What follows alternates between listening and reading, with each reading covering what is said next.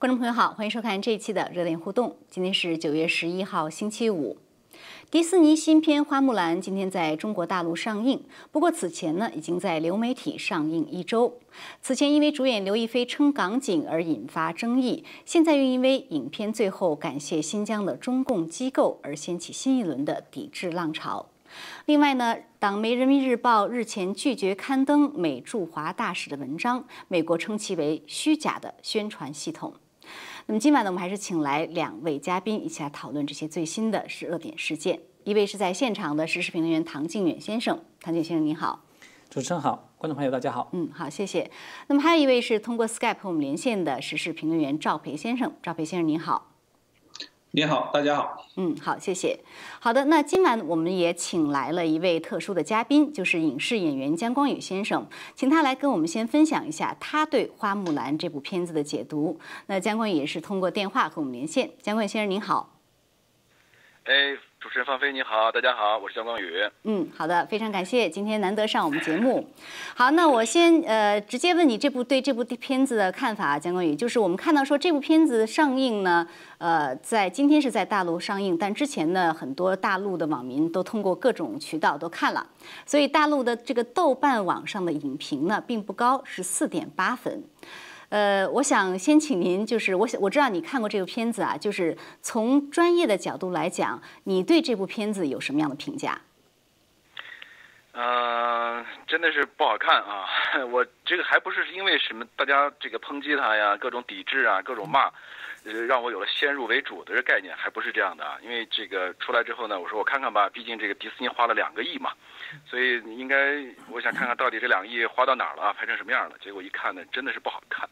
因为他从这个台词啊、表演呀，呃，这个这个人物的造型啊，特别的别扭，而且很多台词大家看了就知道，这个我觉得不不再说人话，感觉你知道，就是听不懂。我不知道是因为编剧故意把这个词儿弄得特别的高深莫测呢，还是说翻译的问题啊？反正我就听着觉得这词儿说的莫名其妙的。嗯，表演也是对，然后那个谁，刘亦菲一直演戏就不行嘛，所以现在你看完了之后出来一个新的成语叫“呆若木兰”，哈哈，因为他这个表演太木了。但是好像他这个片子是特意的，就是专门刻意了为了迎合中国市场和中国观众，对吧？就是做了很多调研呐，各方面的。对他呢，之前台那个剧本几经审核，他主动送到了中国，将让广电部这个得审，因为广电部不审的话，将来放不了嘛。所以呢，呃，删的根据他们的意见删改剧本，删掉很多戏台词，做过各种精简等等等等吧。就是说，他这个电影从一开始呢，表现出就特别特别迎合大陆市场、迎合中国观众、迎合中共的这个态度。呃，所以你知道我看片的时候还有个感觉特别强烈，就整个电影中那种谄媚的味道特别的浓，就是他太想要对，太想要表现出我，我懂你们，我要迎合你们，我要讨你们的好，就那个摇尾乞怜的意味太太浓了，太足了，就是这个利用的太猛了，就整个显得很别扭。这个是让我除了不好看之外，整个影片中呃这个弥漫的浓浓的这种谄媚的味道让我特别不舒服，你知道吗？嗯，这倒是个挺挺有意思的，嗯，对。而且他还特别想表现说，你看我们是懂中国的，我们是怎么怎么着的。而但是片中呢出了很多这个跟呃史实不符的地方，那个也就罢了，因为你毕竟好莱坞嘛，你不懂我们中国是吧？这个也就算了。但是说呢，你你这种特别刻意想要迎合谁的口味的这种做法，和而且你完全毫不掩饰的表现出来了，就让人观众看完之后我觉得特别不舒服，因为你不是在真诚的。你说你好好讲一个故事，哪怕很好莱坞，哪怕一点都不中国，没关系啊。你看很多年前花木兰拍。那个那个迪迪士尼拍了个动画片版的花木兰嘛，那个也很好嘛。嗯，那他这片子啊，就是现在引发很多争议。当然，之前主主角刘亦菲称港警，然后呢，这个新片的在结尾又感谢新疆的这些机构。当然，迪士尼辩解说，哦，那我在那地方拍片，我当然要感谢当地机构了。所以，您您觉得从演员的角度，从制片方的角度，他们这种做法合不合适？您怎么看围绕这个片子的这些争议？嗯，这个片子是从去年就开始了。呃，我后来在想这事儿啊，就刘亦菲，你想，据我所知道的这个圈圈里面的规矩呢，你想刘亦菲演了这么大两两个亿的制作，一亿的加加上一个亿的这个发行费用，差不多三个亿呢。这么大的一个制作呢，话，在这个整个电影从开始拍摄一直到最后上映，整个这个期间呀，剧组剧组的所有主创人员是不能随便。在公开场合关于这个片子也好，或者个人呃的公开表态是要得到这个经纪公司和制片方的首肯。很多公就是你公开的发言、公开的行动都必须得经过他们同意的，因为你的一举一动会影响到这个大家的观感呀、舆论呐、这个这个社会的风向等等，会影响到片子最后的卖能卖多少钱的。所以迪士尼花了这么多钱，他对这一切其实很在乎的。但是去年我们看到八月十四号，刘亦菲在她的微博上就发了这个这个撑港警的是吧？呃，你想，我觉得这绝不简简简单单是她一个个人行为，因为你想在那个，而且去因为。呃，去年八月份的时候，影片已经是已经进进入宣传了，定档了，什么时候上？当时定的是今年三月份嘛，这时间全部时间线都铺好了，那么大的钱财力都投入进去了，所以你那个时候每说，特别是他又是主主演，所以你说一句话，你做一件什么事儿，对这个片子都会有非常大的影响。他那个时候敢敢发这样的一个贴文，我想迪士尼一定是知道，而而且我觉得不光是知道，也有可能迪士尼主动让刘亦菲发这么一个东西，就是讨好。中共吧，就是你看，我是站在你这边的，我是你的人，是吧？你你你，他就想进入中国市场，所以我觉得这个意味太明显了。包括后来，你看，你刚刚才你也说到，他在片尾明确了新疆的那些对啊单位，吐鲁番公安局，那是迫害新疆人特别特别这个用力的一个地方。还有他的片头特别逗，大家去看他的片头呢，不再是我们经常看迪士尼影片中那个经典迪士尼的 logo，他把 logo 也换成了上海。刚开业才两年左右，那个上海的迪士尼的呃奇幻童童话城堡的那个样子，就你看从头到尾，它整个都是在像一条像像一条摇尾巴的狗一样的，跟它的主人是吧？跟共产党说，你看我对你很友好是吧？你赶紧把市场开放给我，想赚钱嘛？这个意味太明显了。是他这个呃在新疆的这个集中营可以说是一个国际事件了，那时候，所以看来他可能基本上是属于。呃，不在意国际上的观感，而一意要一定要讨好中共，要进入这个中共市场去分一杯羹，这个意味可能还真的是出于这个利益。是，好莱坞这两年对中共的趋这个趋炎附势啊，奴颜卑膝啊，已经到了呃所有连美美国人都看不下去的程度了。但是没有办法嘛，所以这现在我们看到《花木兰》的票房，我估计一定是这个惨败的。它三个亿的投入，能收回，我估计。一能有一点点吧，收回来就不错了。所以说呢，这个对他他他这个票房的前景很迷迷离啊，就是一片迷离。嗯，雄雌雌兔眼迷离嘛。借用《木兰辞》中的一句话。好的，那非常感谢姜光宇今天难得有机会来热点互动，跟我们来分享你对这个电影的看法。我知道你很快也要推出自己的自媒体频道啊，所以希望观众朋友关注你的个人频道。好的，谢谢你。谢谢芳菲，谢谢大家。好，再见。好，那很有意思。我觉得光宇这个对作为一个专业的电影人，他对这个影片有他独到的看法。那我们抛开电影，就是暂时离开电影之外，来看一谈他的政治内涵。呃，您怎么看唐景先生？就这部片掀起如此大的一个抵制浪潮，不但是民间啊，现在政府包括美国的议员都发推啊，然后致信迪士尼啊，就是你觉得他这是什么原因呢？我觉得其实可以看到，他们整个这个抵制的这个浪潮，它其实经历了三波，而且是层层递进的，是这么一个关系。最开始当然是由于刘亦菲她个人的就是支持港警这件事情，在去年八月份就引发了。那么我觉得在那这个时候，包括一直就是利利落落的一直延续到了今年，它表现出来的只是有一点。呃，过去中国有句成语叫做“爱屋及乌”，其实我们可以把它换个说法，叫做“恨屋及乌”吧。就是说，第一波的抵制的最主要的原因，可以说是因为恨屋及乌，就是大家不，就是不赞同刘亦菲的这种政治表态。对。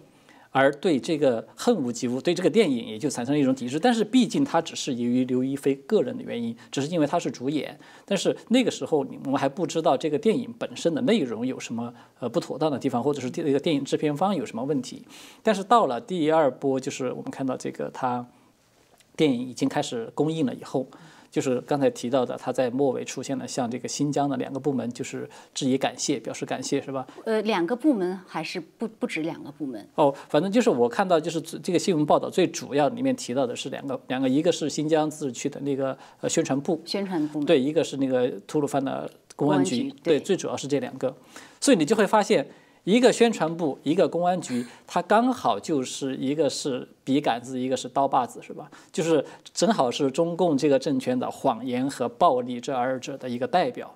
所以，那么这样一来，我觉得他这个问题就严重了，就是整个事情，我觉得它的性质开始发生变化。就是刚才我们说的，之前你的抵制呢，大家的抵制还只是局限于对刘亦菲她个人的因素，但是现在开始起，他已经是变变成了，就是对整个迪士尼这部影片，包括迪士尼公司，整个这个公司它的价值观的取向的质疑，强烈质疑，强烈的质疑。对，就是然后再。就是我们看到，就是刚才我们回过头来说，先先说这本就是刘亦菲她个人的这种价值观的，呃，这个问题，我们觉得她的价值观其实是有问题，是因为她表现出来的是，呃，跟这个她所表演的花木兰这个角色的这个价值观是截然相反的，是吧？花木兰这个这个角色，她所秉承的价值观，我们知道她是忠孝。两全是吧？这个是传统文化中留下给我们一个非常杰出的一个这么一个女性，一个文化符号吧，它有这么一个内涵在里面。但是那个时候，花木兰的忠孝是为国效忠，她是抵抗外来侵略，嗯，是抗暴安良，这个是它的内涵所在。但是刘亦菲她自己实际所做的行为，她是反过来的，她是支持暴政，支持暴政，打压良民，对，是在助纣为虐。打压良善，它其实是起了这么一个作用，所以，呃，这个是一方面。那么，另外一方面，我们看到这个在价值观上表现出来的冲突呢，就是在迪士尼公司，是吧？迪士尼虽然号称标榜他自己是美国价值观的一个代表，是吧？就是代表输出美国的意识形态的这样的一个一个就是先锋吧，可以这么说了，好莱坞吧，好莱坞的一个典型的代表。嗯。但是我们看到他在这个影片最后所表现出来这种嗯。态度实质上是在跟中共这种暴政去进行合作的，去把酒言欢的，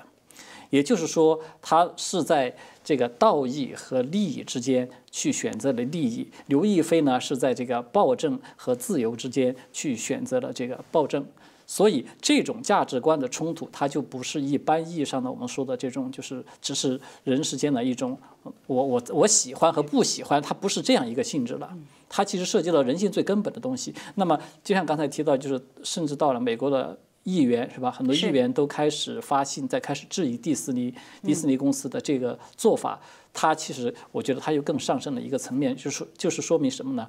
这个事件它的发酵已经触及到了美国的国家安全利益。哦，它已经到了这个层面了。因为我们看见这个议员他写信，不光是他一个人，就是不光是那个 Josh Josh Hawley 是吧？然后还有其他的好多这个议员都在写信，就是质疑迪士尼公司底的这种做法呢，是在毁坏美国的价值观，美国最核心的价值观，是美国可以说是立国之本。坚守了这么多年的，这个是美国梦能够得以成立，美国之所以能够强大的最根本的一个保证。那么现在你作为美国的一家公司，你却呃就是出卖美国的这样的一个价值观，去跟中共这样的一个政权去进行勾兑，诶，去为中共这种侵犯人权的行为进行粉饰，对吧？那个那封信他是这么说的，是侮辱了，他说侮辱了美国的价值观。对，所以这个就不是一个简单的说是你这个公司我自己的一个商业行为。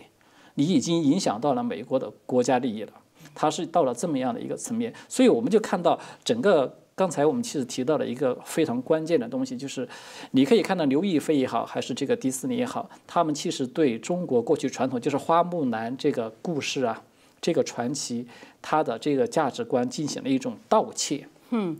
嗯，表面上看上去呢，尤其是刘亦菲的行为，表面上看上去都是在帮政府。但是其实它背后所体现出来这种善恶的对立是截然相反，一一个是善的，是正义的，一个是邪恶的，它是截然相反。而且在那个花木兰这个故事，我们知道历史上传统的这个故事，它其实还有一层非常，就是。呃，重要的一个内涵就是花木兰本人是非常淡泊名利的。嗯，我们都知道，最后花木兰她是从军十二年，最后其实是本来要赏赐她，让她当这个尚书郎嘛，对吧？《木兰辞》里面有写嘛，但是她自己不愿意，对吧？愿驰千里足，送儿还故乡。对，就是说，它体现出来是一种功成身退、淡泊名利，这个也是我们中国传统文化中非常重要的一个东西。但是刘亦菲和这个迪士尼表现出来的是什么呢？你看看，恰恰相反，她是为了名利去出卖良知，所以她表。表面上看起来很相似，很容易混，但是实质上它的内涵是截然相反、南辕北辙的。对，这个反差实在太大了，所以我觉得也引发了民间强烈的这样的一个反弹啊。所以我想请赵培先生谈一下，我们看到现在民间呢也已经出现了各种新的木兰词，比如说台湾的这一个一个讽刺的一个呃网络红人，他就有一个新的木兰词，他说“唧唧伏唧唧，木兰当港警”，这个“唧”是击打的“击”。那还有人讽刺林郑月娥写了一个“林郑词”等等。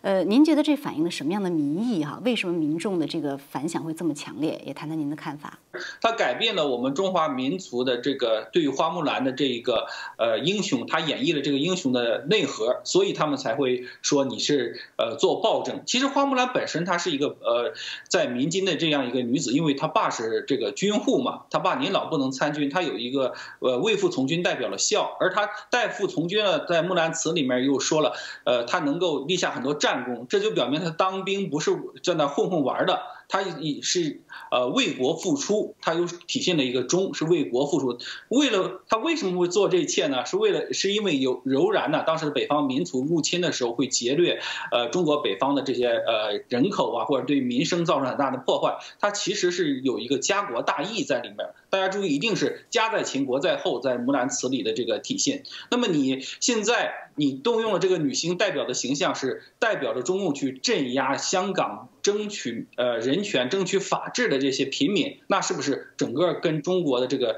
呃花木兰这位英雄所代表的这个文化内核正好是相反的呢？他成了一个侵略者，他成了一个对于呃中国平民下手的这么一个人，那是不是正好相反了？所以呃他们讽刺这个影片的意义就在于这里。另外呢，呃从文化上呢，它也是这部影片有个很大的问题在哪？它不光是说一个呃体现了这个方面，另外它渗透了很多就是 Me Too 的概念在里面。我们知道原版的这个动画片里边，男主角是一个只有一个人，在这一部呢，因为受到这个 Me Too 女权的影响，他把它分成两个，主要为了防止这个上司呃 PUA 女下属的这个问题，就是说那个呃骚扰女下属这个问题，对吧？分成了两个。所以这个你就让人很无解嘛！你一个好莱坞，你要想表现中国的这个呃花木兰这样一个英雄，他上战场也不是为了呃获得名利，所以他一直对所有人保密，一直到最后他也没说我是女儿身，直到回家他换下军装，表明我是个女儿身，所以才有那个呃双兔半呃傍地走，安能辨我是雌雄嘛。他一开始就没准备说凸显一个女权或者是一个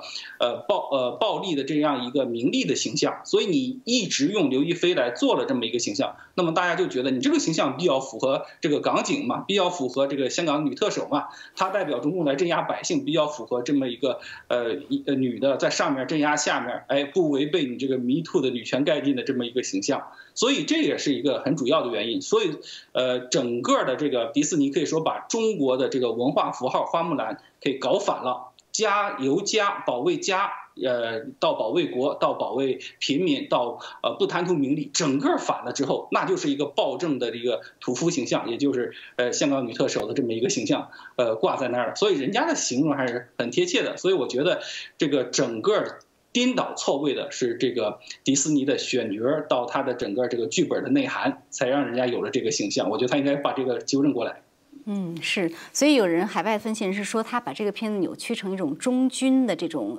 内涵，就是其实是迎合中共这种所谓正能量的宣传啊。但是我们看到说很有意思，就是呃，中共外交部的赵立坚又出来说话了，那他是大肆赞扬主角，他说这个主角代表了真正的呃中华儿女，呃是当代的花木兰。网民又有很多话说，我不知道你怎么看赵立坚的这个评论？呃，首先第一个，我觉得赵立坚他的这个说法呢，他是。一种没文化的说法，我要不客气的说，就是刚才我们其实已经谈到，我觉得其实赵培刚才也提到了这方面的这个很重要的一个点，就是其实现在这部花木兰的这个电影呢，它是把中国过去这个花木兰它进行了一个价值观的盗窃，甚至是一个扭曲，它里面里面最重要的就是党国不分。就是他把现在、过去花木兰，其实过去说忠孝一一孝作忠是吧？忠孝忠孝，它其实是一体的。就是花木兰，当然最主要是因为孝，它并不是说是像现在这个电影所拍的，说是花木兰为了要表现个人价值，实现光宗耀祖的这样的一个价值，我才去要去扬名立万，不是这样的。他只是在一种被迫的一种无奈的情况下，才这个悄悄的替父从军，是这样的，就是为了这个是其实中国过去核心的那个孝道嘛。嗯，是因为这样，但是一笑作中呢，最后他表现出来是对国家的一种忠诚，是吧？为国杀敌嘛，保家卫国，他是这么一个核心。那么现在他这个电影，他其实把它给盗窃过来之后，把它变成了就是对党的这个忠诚。所以从这个角度上讲，我觉得其实这个刘亦菲她可以说是。党的儿女，而就是准确的说，他是党的儿女，算不上是中华儿女。我插一句，因为其实网民呢，因为赵立坚是称赞这个演员本人啊，可能还不一定说只是指他的角色，是说他本人是真正的中华儿女。然后网民就说，应该是真正的美国儿女吧，因为人家是美国籍的。对，这这个就是第二点，就是我觉得他就是赵立坚这个说法，他其实缺乏一个最基本的常识，或者说他是有意的回避了这个常识。就是刘亦菲她本身是一个美国公民，你怎么能把她叫成一个中华儿女？当然，我们从这个就是人的概念上讲呢，说你如果说是一个美国人，那么你比如说你是移民是吧？中国人移民的，或者他是意大利移民的，你对你自己的故国，你还是怀有这样的一个感情，我觉得这是一种正常的人的这种感情。但是，就是赵立坚所说的，我们提到这个中华儿女，我觉得他其实更多的程度上应该是一种文化的概念，是吧？就是关于中国人，我们过去其实在一些节目中有讨论过这个问题。中国人的概念，它其实是一个，首先是一个文化概念。那么，这个在。刘亦菲她在这个事件里面所表现出来她的这种价值观的取向，和我们中国传统的那个价值观的取向是完全不搭边儿的。她的价值观的取向其实和中共那个党文化所宣传的价值观是一致的。所以我觉得她可以说是中共人。为什么我说她其实是党的儿女？她其实不算是中华儿女。她其实严格意义上从这个角度上讲，起码在这件事情她表现出来价值观。跟中国人不是一回事，对我是这么来看，是跟传统中国人不是一回事。对，呃，那其实呃，我也想请赵培先生谈一下这个刘亦菲这个片子呢，它其实是像刚才姜光宇先生提到，是一个精心打造，迪士尼为了迎合中国市场和中国观众的啊，但是并不讨好，在豆瓣上中国观众也不买账。可是之前呢，我们看到像《功夫熊猫》啊，像动画版的这个《木兰》。呃，很受欢迎。我感觉当时他们并没有刻意的去讨好中国市场或者中国观众，但是那个片子在中国人中间也很受欢迎。您觉得这样的一个对比，它反映出什么样的问题呢？呃，其实我们可以看看内容上对比就很反映问题。首先，它是整个这个人物形象的这个审美标准。呃，用豆瓣上的话说，是最土最俗的影楼风。他其实就是他认为他看到的中国的这个古代的，要想做得好一点，就像当年《仙侠奇侠传》那种做，呃，影楼风嘛。但是现在中国人的审美早就提上去了，我们不喜欢这种了，我们还是喜欢我们民族本来的东西。所以他用了各种荧光色啊、刷脸呐这种呃槽点，让老百姓就是带不住。就是我并不认为你是我们中国人，为什么你审美跟我不一样？第二点，你像《功夫熊猫》和它之前的动画版的这个花木兰，大家还可以看，大家还认为很成功的原因是什么呢？它里面有一个半神的色彩在，因为中华文化它是个神传文化，它有神的情况。你比如说这次最被大家诟病的是，呃，当初动画版的那个守护龙那个木须。让他给砍没了，他换了一个呃妖婆，就是还换了个魔女来能变成鹰啊干什么？大家不喜欢你这个魔女这个东西，就是在人类历史上，大家你可以不懂中国文化，但大家共情的一个东西就是说神传的这文化都是神传的，这是个共情的东西嘛，所以那条木须龙就呃很讨喜。它也促成了这个呃木兰的参军，也促成了木兰未来心态的转变。它推进了当年整个动画版的剧情。你看《功夫熊猫》也是嘛，它表现的是这个人到底为了什么要去行侠仗义。呃，特别是这个剧情啊，最关键的就是说，他一个主角他是有一个心态变化，这是一个暗线，就是一般的刻画的非常好的，就是说他从一个普通的少女，一直到代父从军是一个心理变化，另外到战场上杀敌，他也有心理变化。那么这一系列心理变化，在一个呃木须守护龙的情况促成的，或者在他呃对自己。精神世界升华之后，就很自然的表现出来，呃，这就跟中国古代修炼的概念有些相似，但是在影视的作品中非常突出，就是心，他的心，呃，里得到升华，然后他会获得超能力啊，或者干什么超级英雄就出现了，在美国的这个好莱坞的影片当中也非常，呃，容易出现，但是这一次他心里的升华是什么呢？就是说，木兰必须承认自己是女的，她才能够用得了气这个东西。我就想，你对中国的文化了解这么肤浅吗？我们大老爷们就不能练练气功吗？所以说，那个应该是这个东东西应该是木木兰，呃，就假设啊，我们随便他随便编，你也应该按照超级英雄来编吧。就是木兰在他的精神得到提升之后，他认为他应该保护，呃，应该呃呃更应该做到更进一步，不只是代父从军，他还要干什么干什么。歘的一下，他能够使用了神通了，能够使用功能了，哎，那我觉得挺好的嘛，是吧？可是呢，他非得加进了一个女权的概念，就是木木兰必须承认自己是女的，不承认就用不了这个气功。哎，这个就让大家就还不如把它拍成漫威的英雄呢，是吧？对你，你拍成漫威英雄，我也赞同，你知道吗？他心理提升之后，他明白了这个家国大义或者某些情怀之后，他看到百姓的痛苦之后，他能有一个升华，然后成了超级英雄，我也赞同。但是你。不要拿这种女权的东西来，所以中国人他就不认同这个。你哪怕这个太极你不懂，太极心法你不懂，这个岳家枪的心法你不懂，还周易八卦你都不懂，你总该搞点武侠小说来，知道有点内功心法。你哪怕让木兰跌到个地洞里，拿到这个呃内功心法，你都比你这样比你强得多。所以中国人在根本没法。在中国大陆没法对这种东西共情，所以在豆瓣上只打了四点八分的低分，其实就是说你的内核没抓住中国的这个呃神传文化和这个呃大家对神是有一定的敬仰，另外内心的提升在中国一直认为是说他精神有个提升了，境界提升了，他的这个能力上就会有大的提升，这种呃共同的人物变化，而你用了一个女权的概念。这样彻底在中国是砸锅了。现在豆瓣我刚才看的是四点八的低分，你就不及格的水平了。没错，没错。谭先生，您要补充是吗？啊，好的，我想回应一下这个赵平先生刚才提到，我觉得赵平先生刚才说的，我我非常赞同。就是整个这部片子，我们看到。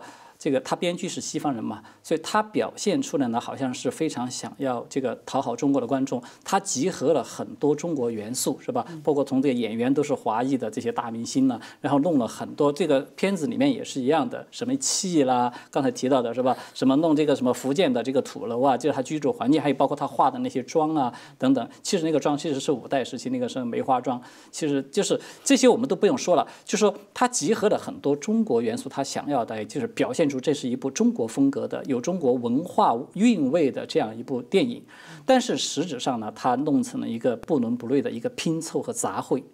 它的确是这样的，这个让中国人没法接受的最主要的原因就是这个，就是它表面上呢是说我们拼凑了很多这个中国元素，但是它表现的实质呢，我觉得刚才赵培先生我赞同，就是它是其实是借用了中国文化的壳来讲了一个西方左派政治正确的一个一个内涵，一个内核。所谓的女权主义自我意识的苏醒和这个成长，它其实是弄弄了一个这个东西，甚至还把公就是刚才提到这个 Me Too 啊，就是这些呃的一些就是现在西方最流行的这些所谓的一些意识形态的东西，他把它弄进去了。这个对中国人来说，就是我们先排除另外一个概念，就是说作为一个中国人、华人、现代人啊，你对这些概念你接受不接受？我觉得那个是个人，实际是另外一回事。但是你既然是在拍一部历史电影。是中国的一个传奇人物的历史电影，那么你起码对你要尊尊重一下最起码的中国古代的文化和尊重一些最基本的历史事实。就他完全搞得很多完全是错位的。我看到那个，我也看了豆瓣那个评价，说有人说除了这个名字和花木兰是一样的，能对得上号，其他所有的全部都根本就不是这么一回事儿，完全对不上号，就是乱七八糟一堆拼凑起来的一些东西。他，我觉得他为什么会出现这么一种现象的这个错位，里面有一个很重要的原因，就是因为中共的审查，因为中共因素的介入所造成的。嗯，因为我们看到是有这样的报道，就是说这个片子他们在开始就是写完剧本之后呢，呃，刚才江光也在提提到，就是他先是交给广电部去进行审查的，就说当时广电部其举个例子啊，其中有一个一个问题，就说这部片子里面要拍呢。不能够把它明确的表现出来，指明它是在哪一个朝代。哦，这是为什么？对，呃，我们就不知道，就是中共的官员他的很多的思维非常奇怪，但是就是给了他们定了这么一条框框，结果最后我们看见，就是这举这一个例子，在这个电影里面表现出来，造成的后果就是什么呢？就是刚才赵先生提到的，本来这个花木兰她明明是一个北方女子，结果把她住的地方呢，居住的地方拍到了福建的那个土楼去。是吧？还有就是里面的人物的那个穿的那个服饰啊，那个服装，哪个朝代都不是，就是这个可能花木兰穿的那个服饰呢，还比较接近于就是呃在那个时候的民间的这样的一个服饰，但是里面你看皇帝的着装啊，包括这个什么，还有巩俐说是出演了一个出的一个女巫，呃，还会一些这个黑魔法呀什么的，这这个完全就是西方电影概念中的那些那些一些东西，所以他弄成这么一个杂烩的原因最大的。我觉得这个就是直接造成的一个结果，就是由于中共这种有审查、有干预，然后导致这个导演他们为了要迎合中共，他不是其实不是迎合中国文化，他是为了迎合中共。是，所以才导致自己把这个电影搞得整个一就乱七八糟，整个全都混乱了。其实结果哪哪方都可能不一定说讨好，也许西方人可能从这个他这个政治正确的那个角度，他觉得能够接受一些这个电影所宣传的这种理念，但是对中国人来说，的确是很难能够接受。比如说那个刚才提到那个动画片是吧？过去的动画版的这个花木兰，他为什么在过去能够比较接受？我觉得起码有两个原因，就是还是比较受欢迎。受中国人的欢迎。第一个，它整个那个动画片，当时我们可以看到，不信大家都可以回去回顾一下。它整个片子的那个场景的设定、人物的服饰，包括语言啊，很多它基本上还是比较契合中国人的这种这种概念。嗯，包括那个就是他木兰居住那个环境，跃动啊、女墙啊等等，是吧？竹林啊等等这些要素，跟现在这个完全是不一样的。还有一个呢，就是它动画版的，我觉得其实它并没有说动画版的花木兰，它也并没有真正说体现出中国文化的内涵，但是它体现出来一个东西，就是迪士尼动画经典的那个。童话公主片的，其实它是拍成了那样的一个内涵在里面。也就是说，中国观众其实接受它，并不是说是因为它表现了纯正的原汁原味的中国文化，不是，是因为其实接受它，它用中国的文化的一个外壳讲了一个好莱坞的传统的经典故事。我觉得是这样。对，但至少是西方的传统文化，或者说是一些普世价值的东西啊。呃，还有很快，我问您，呃，看您很快跟我们谈谈您的看法，就是这部片子现在的台湾票房还是不错的，呃，好像是第二。那这是不是说明抵制没有用呢？很快，我觉得这个其实有多重因素。一个就是首先呢，呃，台湾人他们过去呢好多对这个其实是不了解的，就是对刘亦菲的这个这个纠纷，他语言引起的纠纷。哦，您觉得他不了解？很多人去年这个撑港警那好像闹得很大。我看见因为有这个再去采访一些人在现场啊，很多人他们说，哎，过去还不知道说刘有有刘亦菲这样一个事情，这是第一个。第二一个呢，就是说很多人他有这样一个概念，说是电影归电影。政治归政治，就说这是两码事，呃，我个人不太赞同这种看法，因为我觉得他们忽略了一个东西，就是电影归电影，政治归政治。其实这个是我们在一个正常国家的人，他是一个一个正常思维的想法。但是这部电影的背后，它其实有中共的因素，而中共它有一个非常突出的特点，就是它可以把任何东西它都政治化。嗯，所以呢，这部电影事实上不是说我们不想去把它要政治化，而是中共已经把它政治化了，你是避不开的，回避不了的。当然，还有一个因素就是，很多人他可能都是过去看过这个。动画版的那个那个花木兰，她留下了一个非常深刻的、非常好的一个印象。现在他们都长大了，当了父母了，因为都带着自己的孩子去看这个这个这个电影嘛，也就是说自己也回顾一下过去的美好的这样的一个记忆。所以我觉得其实它是有这些因素在。不过呢，我觉得从另外一面，台湾其实也只是第一周嘛，它的票房有大概算下来一百二十万美元，其实这个数字严格的说并不高。比起他投入的这个，可以说只是一个小小的零头了。而且我们还要看第二周，第二周它的票房就是能够下降到多少？因为正常情况是第一周会比较高，第二周以后正常情况下降百分之三十到五十。那如果说花木兰它这个下降的更多的话，那么我们可以说它这个抵制还是有作用的。嗯，好的，好，那我们花木兰的这个片子就先谈到这里啊。我们下面还有一点时间呢，很快谈一下另外一个话题。呃，那这个话题我想请赵培先生先谈谈您的看法。就是另外一个很有意思的事情呢，这几天就是呃，中共的这个党媒《人民日报》它拒绝刊登呃美国驻华大使的一个投稿。那么美国这个驻华大使呢，他的文章主要是讲要对等啊，呃，要要不受审查的交流。结果人民日报就说我们是严肃认真的大媒体，我们不符合我们的标准，我们不登。然后美国这边的大使馆呢，后来现今天发了一篇文章，标题就是中华人民共和国的虚假宣传。您怎么看这一轮的？这个攻防，然后您对这个人民日报自己声称是这个负责任的、严肃的大媒体，您又是什么样的看法呢？呃，其实呃，美国把这篇文章也发到了这个微信跟微博上，现在微信公众号是已经彻底删了，微博最开始的一个状态是禁止大家评论和禁止大家呃转发。据说现在已经屏蔽了，你看不到了。那么，呃，至于美国大使馆自己能不能看到呢？希望他们出来跟大家说一下这个后续发展。其实，呃，为什么人民日报不登呢？因为是它是一个中共的党媒，这个在美国之前的政策当中就一直把党媒跟中共。中国共产党等同起来，这个就非常呃说明问题了。那他不登，代表中共呃不希望他发，所以呃美国大使馆用了这一条计策来证明了蓬佩奥之前所做的各种，就是说把党媒也标记为中共的使团的这种呃一系列的政策是非常正确的，而且是说呃拒绝这个。没呃拒绝这个呃大呃很多人签证也是非常正确的，因为你就是个外国使团，你就应该限制人数，而且他把中共大使在美国就是会进这个呃学校这个性质也加诸于中共党媒之上。我觉得这个证明了一切都是正确，因为你看，你人民日报在你国内就是说不是个言论自由的媒体嘛？为什么呢？因为这个蓬佩奥做了很多对比啊，他说那个呃之前呢，比如说华盛顿邮报啊，还有各大呃这个美国的媒体都接受了你中共大使崔廷凯的投书，为什么你现在不接受我这个美国大使的呃在中国的投书呢？这是一个什么问题呢？那就是呃刚才呃这个。过去的说的，他怕老百姓怕自由的思想，其实就是这样的。那么从另外一点证明，美国的这个外交对等政策也失诸于呃中共党媒是非常合理的。为什么我们现在看到推特上已经根据美国的这个呃国家的呃大使呃美国的建议，就是把一些政府机构已经标上了，甚至你现在看这个人民日报，它也标上了是一个呃中国 state 的，就是呃宣传的一个呃媒体，也都标的很清楚了，这就对了。这就证明了美国呃国务院的一系列的作为都是对的，因为呃人民日报不是一个自由的媒体，也不是一个说真话能让所有人发声的媒体，它只是一个中共的传声筒。那么传这种传声筒在美国能不能发声呢？这才是一个重大的问题。所以等于是美国用这招棋，把中共的所谓的这个对等啊，所谓的自由的真相全逼出来了。这一下子，在美国的美国媒体应该都看清楚了吧？那美国政府要求你做的一系列事情都是正确的，你不能再刊登这种文章，你再刊登这种文章也得起码也得写上是呃中国国家的宣传文章，或者是中共的呃党媒文，或者是干什么的。所以我觉得这招这招用的是十分好，既证实了中国现在的新闻情况，又证实了呃这些中共的媒体就是中共的一个延伸机构。那么，呃，也证明了美国的国策现在做的，呃，遏制他们在美国的宣传，遏制的非常好，所以三点都做到。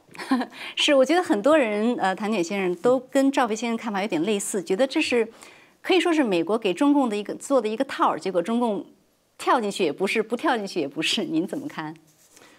对我赞同这个分析，就是这是美国，我就是非常聪明的一招。什么意思呢？我觉得它其实背后体现出来一个非常重要的东西：美国现在对中共是真的是在采取一个完全对等的战略，而且非常了解。我觉得他们现在对中共，而且他这一招呢，他是什么？他不光是在形内容上面就是要要求跟中共进行对等，他其实在形式上都对等。什么意思呢？我们都知道，过去中共对美国进行这种渗透啊，打这个舆论战、打渗透战，它其实都是利用美国的开放，对吧？嗯，他就是既然你开放，那我就进来，利用你开放的条件来。破坏你的开放，它其实是这样的，破坏美国的民主嘛，就是其实也就是最终的结果是要破坏你的开放。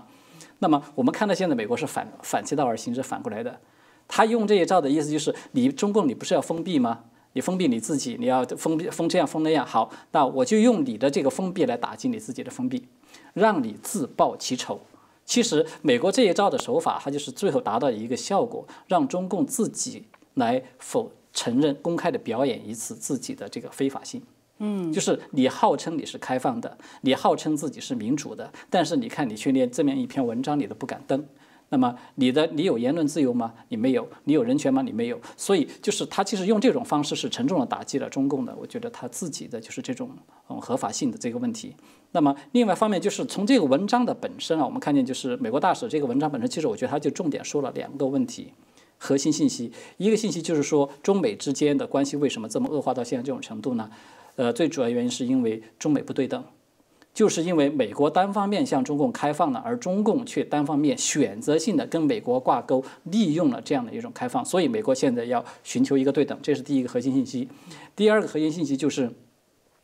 由于这种不对等呢，那么美国先要把它这个平衡回来。这种只是一种平衡对等的动作，并不是说要像中共所说的要遏制中国的和平发展，更不是说要这个阻止中国人民追求美好的生活等等。其实它就是这两点核心信息。那么这个我觉得它的确是说出了当前中美关系的一个真相。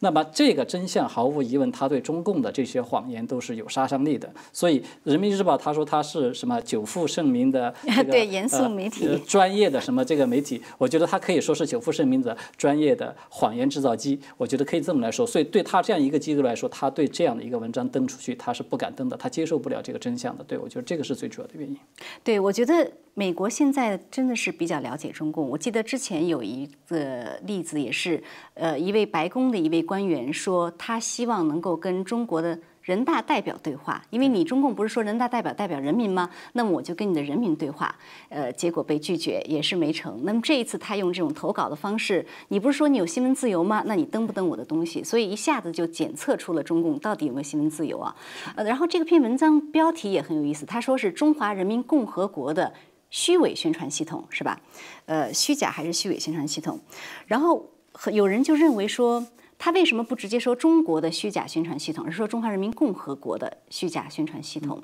是不是暗示其实中共治下的中华人民共和国并不代表中国？您觉得这样的解读，呃，您怎么看呢？我是这么看的，就是美国过去它其实一直是重申是坚守一个中国的原则，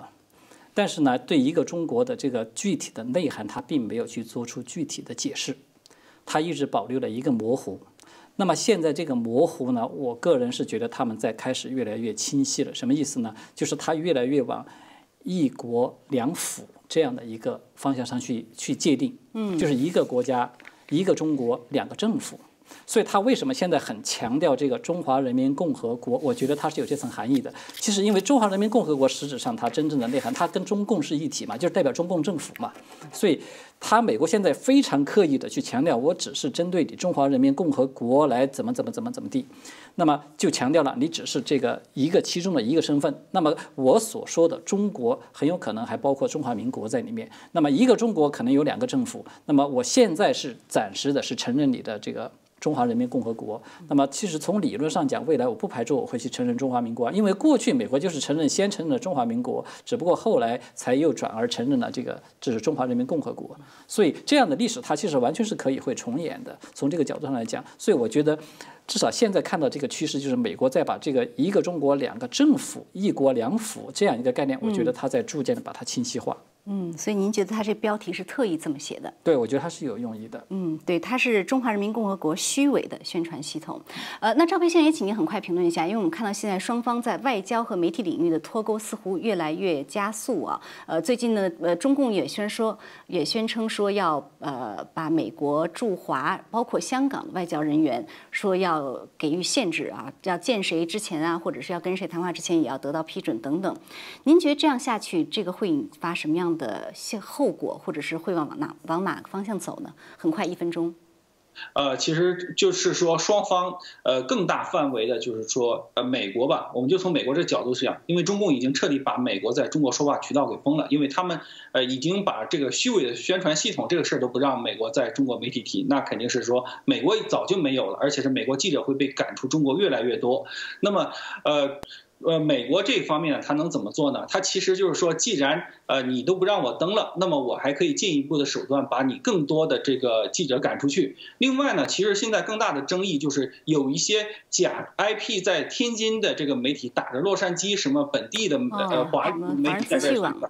对，其实美国还可以把这些假的美国媒体也赶出美国嘛。所以就是说，美国有更多动作呃做，为什么呢？因为美国之前开放政策是先信任你。但是你犯的罪越来越多，那么我对你的限制也会越来越多。所以美国下一步做下去，就是说他把中共和中国人分开，就是做的会越来越快。嗯，好的，好，非常感谢啊，因为节目时间很快到了，谢谢二位今天的精彩点评。呃，我们也感谢观众朋友收看，下次节目再见。